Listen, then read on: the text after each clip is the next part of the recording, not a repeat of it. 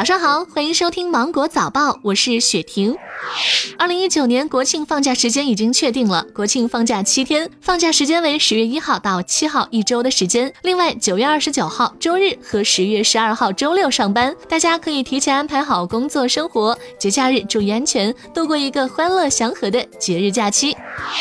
最高人民法院、最高人民检察院联合对外发布关于办理组织考试作弊等刑事案件适用法律若干问题的解释，对在高考、研究生考试以及司法考试等四大类法律规定的国家考试中组织作弊的，处三年以上七年以下有期徒刑，并处罚金，严厉惩治考试作弊犯罪。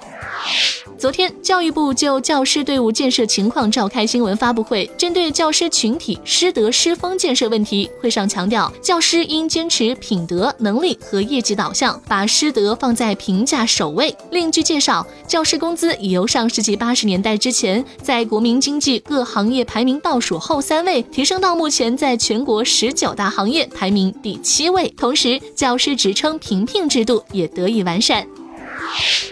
从二零一九年十月八号起，上海迪士尼度假区将实行新的儿童票定义标准。儿童票将兼顾年龄和身高，在游园当天，年龄在三到十一周岁或身高一米至一米四的儿童游客，可以享受在上海迪士尼乐园门票价格约七五折的优惠。在游园当天，年龄在三周岁以下或身高一米及以下的婴幼儿游客可免票入园。对于年龄的定义，以游客的出生日期为准，未满十六周岁的游客需由十六周岁及以上的游客陪同入园。以年龄为标准享受优惠的儿童或婴幼儿，在入园时，其监护人必须携带有效身份证明，包括居民身份证、社会保障卡、护照等。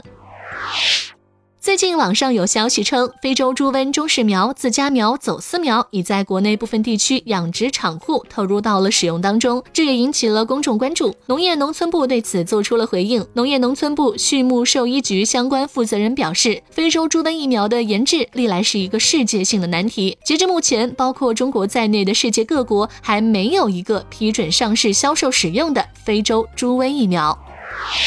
浙江首个新生儿 5G 加 VR 远程探视平台上线了。该平台的使用解决了患儿家长只有在规定时间内才能听到医生对患儿病情介绍的难题，让探视者仿佛置身于患儿身边，可以观察孩子的实时状况，并且家长可以清楚的听到孩子病情的详细介绍，可有效的缓解家属的紧张焦虑情绪。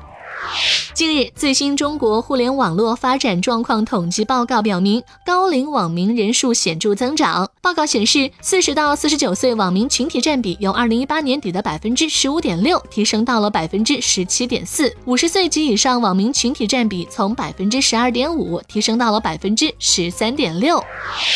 今天的芒果早报就到这里，我是精英九五电台的雪婷，祝你度过美好的一天，明早见。